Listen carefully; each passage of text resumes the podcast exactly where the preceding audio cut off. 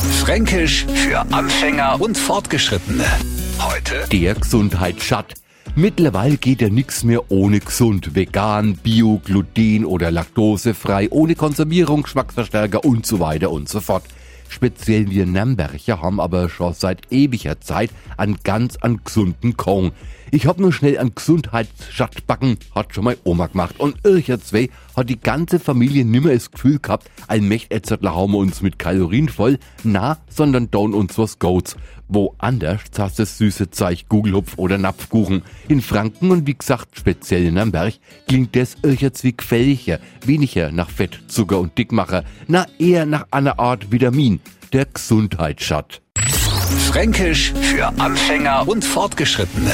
Täglich neu auf Radio F und alle Folgen als Podcast auf radiof.de.